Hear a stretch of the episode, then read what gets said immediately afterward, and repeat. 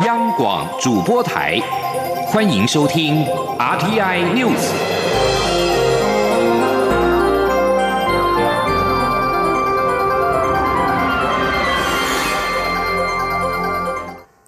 各位好，我是主播王玉伟，欢迎收听这节央广主播台提供给您的 RTN News 新闻。首先带您关注，美国总统川普十一号发表演说，表示美国将暂停所有来自欧洲到美国的旅游三十天，以减缓武汉肺炎疫情的冲击。不过，这项旅游限令并不适用于英国。在禁令宣布之后，国际油价重挫约百分之六，亚洲股市一片惨绿。疫情使得美股再度大跌一千四百多点，结束长达十一年的牛市。川普十一号晚间说明政府的应应措施，他表示将采取经济振兴措施，并且为生病或需要隔离的劳工提供财政援助。指示行政部门以低息贷款提供资金，协助小型企业，同时也将允许受到疫情影响的个人与企业延迟纳税。另外，美国首都华盛顿哥伦比亚特区十一号新增了六例确诊，总数来到十例。市长鲍塞宣布进入紧急状态。美国至少已经有二十二周进入紧急状态或采取类似的行政措施。全美确诊病例数已经突破一千两百例，共有三十八人死亡。现在，美国 NBA 也已经宣布停赛，许多的层面都受到了影响。美国国家安全顾问欧布莱恩在十一号指控中国隐瞒武汉肺炎疫情，禁止医师对外公开说明，让全球多花费了两个月的时间了解并对抗病毒。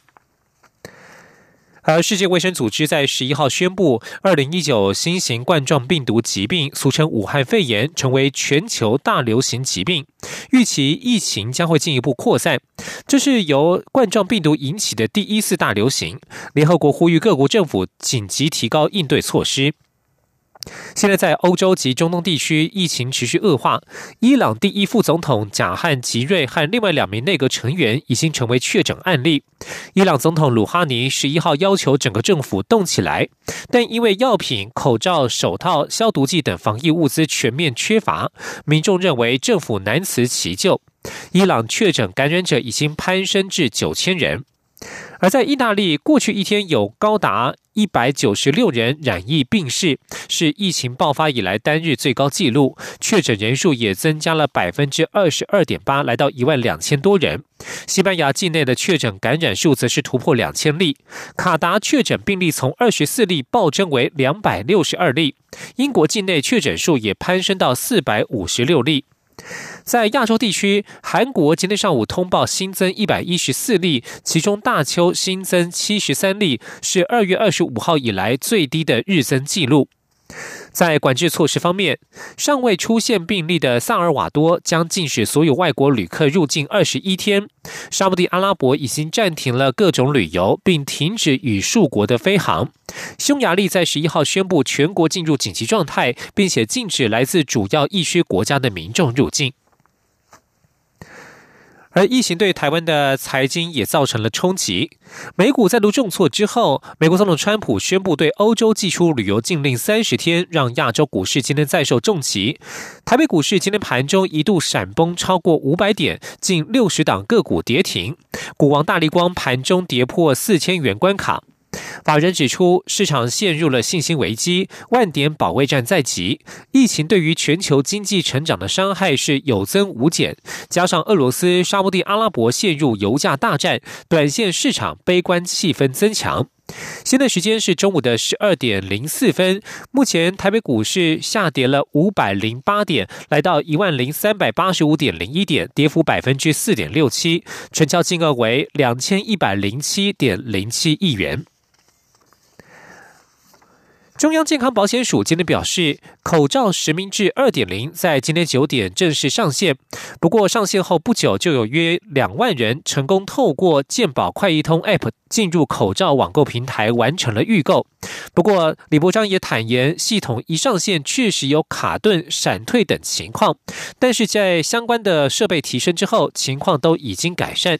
前天记者肖兆平的采访报道。口罩实名制二点零在十二号上午九点正式上线，开放民众在网络预购成人口罩。中央健康保险署就利用健保资料绑定的健保快易通 APP，开放作为登入口罩网购平台的转介入口。口罩实名制二点零才刚上线，健保署署长李博章就全程坐镇健保署的监控中心，了解实际流量情况。没想到在九点上线前就。已经有数千人在线等候，造成入口流量瞬间难以消化，甚至出现闪退情况。就有不少网友抱怨健保快一通 APP 很卡顿。对此，健保署署长李博章十二号受访表示，事前有评估流量会暴增，因此也委请工程单位把原本一 GB 的流量紧急升级到四 GB。虽然民众使用还是会有些等候情况，但入口还算正常。他说：“我们这次也是非常谢谢中华电信，帮我们本来的一个网络的一个流量的话，从一 G 昨天来把它调成四 G 啊。那这样的一个流流程的时候，但是问题是我们所有的民众可能在这一瞬间的时候，大家都觉得说可能要早一点哈登录了哈，所以变成说我们的那个就是进来的量太大哈。那在我们的一些健康存者认证的时候，可能就有一点卡卡的哈。但是目前来讲是一直都持续在改善啊，就是我们在刚刚也透过厂商在帮我们。”在健康村者里面的 CPU 哈在增加。李博章表示，经过设备提升后，目前已经排除闪退、卡顿等障碍。不过，引导民众使用读卡机分流购买，也是未来可以努力的方向之一。他说：“那的确哈，一开始在九点的时候呢，的确是不是很顺畅。那慢慢慢慢一直在突破哈。那现在算起来是还蛮顺畅的啦，只是说这个流量还不是让我们那么满意哈。但是我是觉得说，可能请我们全国民众大家不要急着。”说一死都完全用这个样，那同时我们也是觉得说，有一些部分的话，可以透过哈我们家里的那个电脑哈，那电脑是我们用我们健保卡认证。李博章强调，如果提升设备可以解决问题，就不需要过于保留。因此，他呼吁国人不用恐慌，健保署会负起责任，做好相关工作。中央广播电台记者肖兆平采访报道。现在民众积极购买口罩，做好防疫工作。但是疫情对于产业的影响，各界持续关注。机械工会理事长柯拔西今天指出，各大展会停办，包括五月份的智慧机械展也停办，势必在对机械产业造成冲击。不过，疫情也更凸显了分散生产基地的重要性，衍生的刚性需求不会改变。何时能够爆发，端看疫情何时结束。今天央广记者谢嘉欣的采访报道。机械业去年受美中贸易战拖累，表现不佳。今年又遇武汉肺炎袭击，打乱复苏步调。根据机械工会最新统计，今年前两个月出口已年减百分之八。其中工具机虽有部分业者获得防疫商机，但多数因全球买家持续观望，前两月出口较上年同期大减百分之二十八点九。对于产业景气何时复苏，机械工会理事长柯拔西十二号坦言，现在大家都。看不懂，决定权仍在疫情发展。而今年上半年已经有许多展览活动停办，就连五月登场的智慧机械展也停办，恐雪上加霜。他说：“像很多的展览全部都停掉，上半年的所有展览全部停掉，连我们五月要办的那个智慧机械展也停掉。所以你少掉这些行销的管道。”我想对这个公司的这个业绩一定会某一种程度的影响。不过，科巴西也强调，机械业未来刚性需求没有改变，因为此次疫情更让各产业体认到，鸡蛋不能放在同一个篮子里。就算是过去没有受到美中贸易战关税影响的厂商，经过武汉肺炎洗礼，也会深刻感受到分散生产基地的重要性。这股由集中生产转为在地化生产的浪潮，在疫情告一段落后。势必会开始发酵。中央广播电台记者谢嘉欣采访报道。关注我国的外交动态。美国约翰霍普金斯大学制作的俗称武汉肺炎 （COVID-19） 疫情地图，已经改正了对台湾称谓的矮化问题。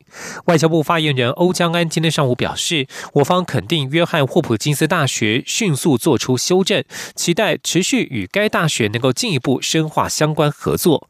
今天记者王兆坤的采访报道：约翰霍普金斯大学在疫情地图对我的不当标示已改回台湾。外交部发言人欧江安表示。在第一时间责成驻美国代表处立即向该校提出关切，要求紧速更正。另联系美国联邦参众两院议员为我发声。欧江安指出，经我多方竞洽与努力，该疫情地图已重新将台湾单独列至确诊国家地区与主权实体栏位，没有矮化情形。我方肯定约翰霍普金斯的迅速修正作为。欧江安说：“我方呢，期待与约翰霍普金斯大学能够进一步的深化相关的合作。我方并且感谢川普政府以及美国国会的友人。”对于台湾鼎力的支持，我们相信台美双方，我们将会继续的携手来共同的应对跟应处对武汉肺炎疫情的蔓延。此外，波兰华沙国际肖邦钢琴大赛主办单位矮化我参赛者国籍，欧江安重申，波兰主办单位径自矮化我国名称的做法，已严重损及我国国家主权利益以及我国参赛者的尊严与权益。我国表达高度不满，并要求波方紧速更正。外交部及我驻波兰代表处将持续向波方相关单位积极交涉，捍卫我国选手的尊严及平等参赛权益。中央广播电台记者王兆坤台北采访报道。继续关注台湾的选举改革措施，外界相当关注公投与罢免的电子联署系统何时可以上路。中选会主委李进勇今天在立法院内政委员会表示，电子联署系统已经建制完成，也已经完成了资安测试，但是有鉴于资安要求非常严格，因此目前中选会正配合行政院资安处进行各种资安加强与提升。等到资安工作告一段落之后，随时可以上线执行。吉林央望记者刘品熙的采访报道。立法院内政委员会十二号安排中选会主委李进勇报告业务概况并备询。李进勇指出，根据公投法第九条规定，中选会应该建置电子系统，提供提案领衔人征求提案及联署。中选会已经在二零一八年十二月十号完成规划建制，也已经完成资安测试与网络环境全面检测。李金勇表示，行政院资安处要求进一步加强资安防护，能改善的部分，中选会会立即执行；如果不是有急迫性的项目，则会与资安处充分沟通，希望资安处支持电子联署系统尽快上线。他说。公职人员罢免以及公投的电子联署的呃这个案子呢，啊，我们在一百零七年的十二月间呢，已经是完成了这个建制啊。不过鉴于这个治安的要求呢是非常的严格啊，所以目前呢啊，我们也配合行政院治安处呢来进行各种啊这个治安的这个进一步的这个啊加强跟提升。那在治安的工作告一段落之后呢，啊，我们随时都可以准备这个。呃，系统呢是可以上线来执行。至于不在即投票的规划进度，李金勇指出，不在即投票将先从全国性公投开始实施，比较可行、接受度较高的方式是移转投票。中选会选务处处长谢美玲进一步指出，目前已经拟定初步草案，后续还要经过公听会以及相关机关会商讨论，才能定案。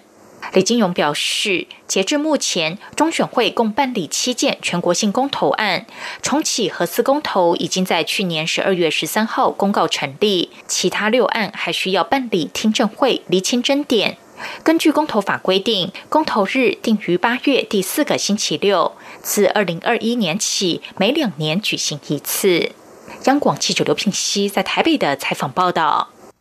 国际消息：美国国务院十一号发表年度人权报告，关切中国以商业压力试图操控台湾媒体。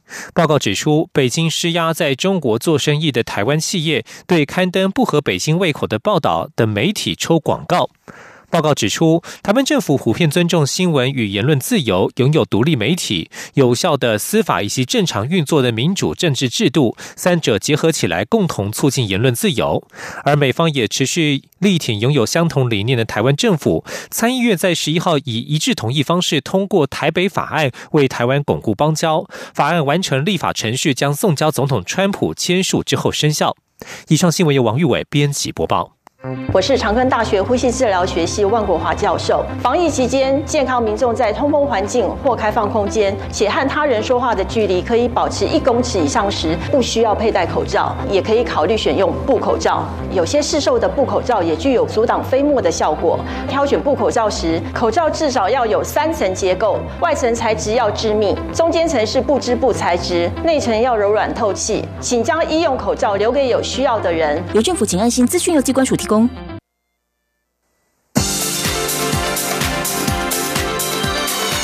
这里是中央广播电台台湾之音，欢迎继续收听新闻。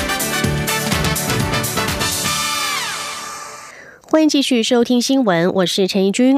俗称武汉肺炎的 COVID-19 疫情持续的在全球延烧，全球央行陆续降息来应应。台湾央行下周将举行今年第一季的里监事会议，是否会跟进？央行总裁杨金龙今天在立法院财政委员会被询时表示，会和理事讨论是否需要预防性的降息。杨金龙也认为，以目前来看，疫情导致二零二零金融风暴的。几率并不大。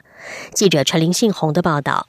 为因武汉肺炎疫情对经济造成的影响，美国联准会三月三号紧急降息两码，加拿大及香港也跟进降息两码。另外，泰国、菲律宾、印尼、澳洲央行都降息一码，马来西亚两度降息共两码。中国人民银行则采取各种支持金融市场的措施。英国央行也在十一号宣布降息。全球央行陆续降息，希望挽救因为疫情而导致的经济下滑。台湾央行总裁杨金龙十二号赴立法院财委会报告备询。杨金龙指出，目前疫情看起来确实有点严重，恐怕国内外经济受冲击程度将从第一季延续至上半年。至于台湾经济成长率是否能够保住百分之二的成长，杨金龙认为六月底是非常关键的分界点。如果无法控制疫情持续延烧，台湾经济成长率今年保二几率不大。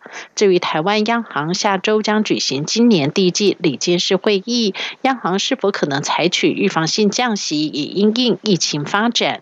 杨金龙也松口，会和理事充分讨论后决定。杨金龙说：“预防性的一个措施呢，我想呢，美国它这个调啊调整的一个主要的理由是在这一点啊。那当然了，就是说，一般货币政策呢，它也是看看未来的啦，是很少就是说是现在或是过去了哈。”所以呢，这个预防性的一个措施呢，是一个一个普遍呃中央银行的一个的的哦，中央银行呢都会考虑到这一点对吧。杨金龙也强调，央行利率调整是着眼于金融稳定，而所谓金融稳定，包括汇率、物价以及国内金融业的中介角色是否受到影响。股市表现绝对不是央行考虑的主要因素。至于对于欧洲央行总裁拉加德表示，除非领导人对武汉肺炎疫情采取紧急行动，否则欧洲将面临与十多年前金融危机类似的重大经济冲击。杨金龙在备询时则认为。以他来看，疫情导致二零二零金融风暴的几率不大。中央广播电台记者陈林信宏报道：武汉肺炎疫情全球蔓延，不少国家都传出有政府官员确诊的案例。行政院长苏贞昌今天在行政院会要求各部会超前部署，针对万一有官员或是民意代表确诊，必须检疫隔离，加以规划预防。苏贞昌表示，病毒无国界，各部会首长原本及业务繁重，责任重大，特别在防疫之外，还有纾困振兴任务要承担。因为国际上已经有了这么多案例，台湾不得不更为谨慎小心。苏奎特别提醒各部会首长，务必要做好各项防疫防护的措施，减少非必要的应酬邀约。只有先保护好自己，才能守护好国家。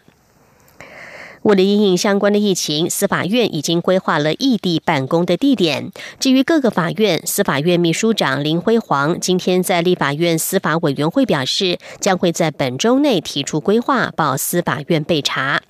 林辉煌也指出，司法院已经与法务部针对了具感染风险人犯的处理流程达成共识，将采取远距讯问或者是就地讯问，并要求法官采取防护措施。至于有几位法官确诊，法庭才会停开。林辉煌表示，这确实是司法院可以决定，但是会询问并尊重中央流行疫情指挥中心的意见。若要停止办公，则必须要得到疫情指挥中心及人事行政总处的同意。高雄市副市长陈雄文担任高雄市选委会的主委，引发质疑，罢韩团体，并且向中选会来检举。对此，中选会主委李进勇今天表示，陈雄文属于合法任用，中选会予以支持，但是将召开委员会裁定陈雄文是否应该要回避。他并表示，如果第二阶段的联署审核通过，预计在六月的中下旬会办理投票。中选会已经组成选务与疫情支援小组，最近就会与高雄市选委会开会协调。记者刘品希的报道。立法院内政委员会十二号安排中选会主委李进勇报告业务概况并备询。由于罢韩团体已经在九号递交四十万份第二阶段联署书到高雄市选委会，而且罢韩领衔人陈冠荣也检举高雄市副市长陈雄文违反公职人员利益冲突回避法，要求陈雄文立即免除兼任高雄市选委会主委，罢韩议题成为质询焦点。民进党立委审发会赖会员质询时，都质疑陈雄文是利益关系人，应该回避担任高雄市选委会主委。对此，李进勇表示，陈雄文属于合法任用，目前业务执行上并没有挚爱难行之处，重点是能否严守中立立场，公正执法。虽然社会可能有两极的看法，但只要合法，中选会就予以支持。他并指出，陈冠荣已经向中选会提出申请回避，中选会将召开委员会议作出裁定。他说：“除非法令有修改变更了哈，目前这样子的一种呃法律的基础呢，啊，我们是觉得我们还是要去遵守。”如果大家认为这样不适当的话，那看是立委、立法院来主动的提修法。目前我们的这个执行，并没有自爱难行之处。还继续就是让高雄市副市长担任选委会的一个主委。呃，除非他被裁定是应该要自行回避。谁来裁定？呃，这个当然是由你来裁定啊。呃，不是我裁定，不然谁来裁定？这必须要经过合议的。李金勇表示。根据选罢法规定，第二阶段联署必须在四月十八号前查对完毕，之后送中选会审议。如果联署审核通过，必须在二十天到六十天内办理投票。中选会已经预做准备，超前部署，预计在六月中旬到下旬办理罢免投票。届时将比照二零一八年高雄市长选举规格，设置一千八百二十三个投开票所，每一个投开票所大约一千五百人。李进勇说：“针对罢韩案，中选会已组成选务与疫情支援小组，由副主委担任召集人。近日就会与高雄市选委会召开协调会，紧盯每一个过程。有鉴于疫情发展，中选会也已经拟定很多防疫措施，包括排队、保持适当距离、戴口罩进入等，也会备好防疫物资。”央广记者刘聘熙在台北的采访报道。为了舒缓第一线医疗人力吃紧，以及建立更为绵密的防疫网，工卫界与跨党派立委在今天共同举行记者会，呼吁立法院紧速通过公共卫生师法，期盼透过建立公卫师的证照制度，让公卫师的专业能够进入社区，让传染病防治体系的拼图更加完整，台湾成为真正的防疫大国。记者刘玉秋的报道。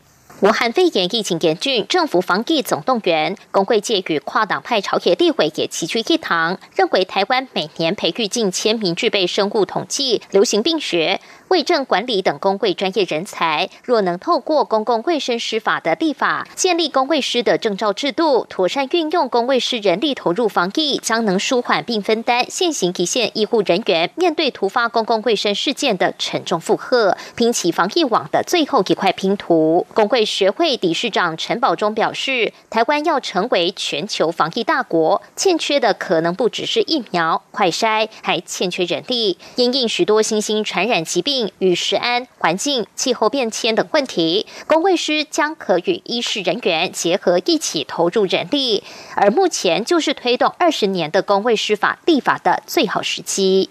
最近接触到第一线的人都说啊，赶紧工位是赶紧过，我们快垮了。好，我们现在随时都有新鲜的传染病。今天是新冠肺炎，下一个是什么？我们不知道。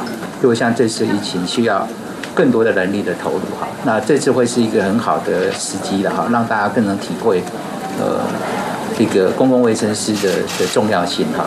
呃，他平常是跟大家呃都是好朋友，是无形的感觉哈。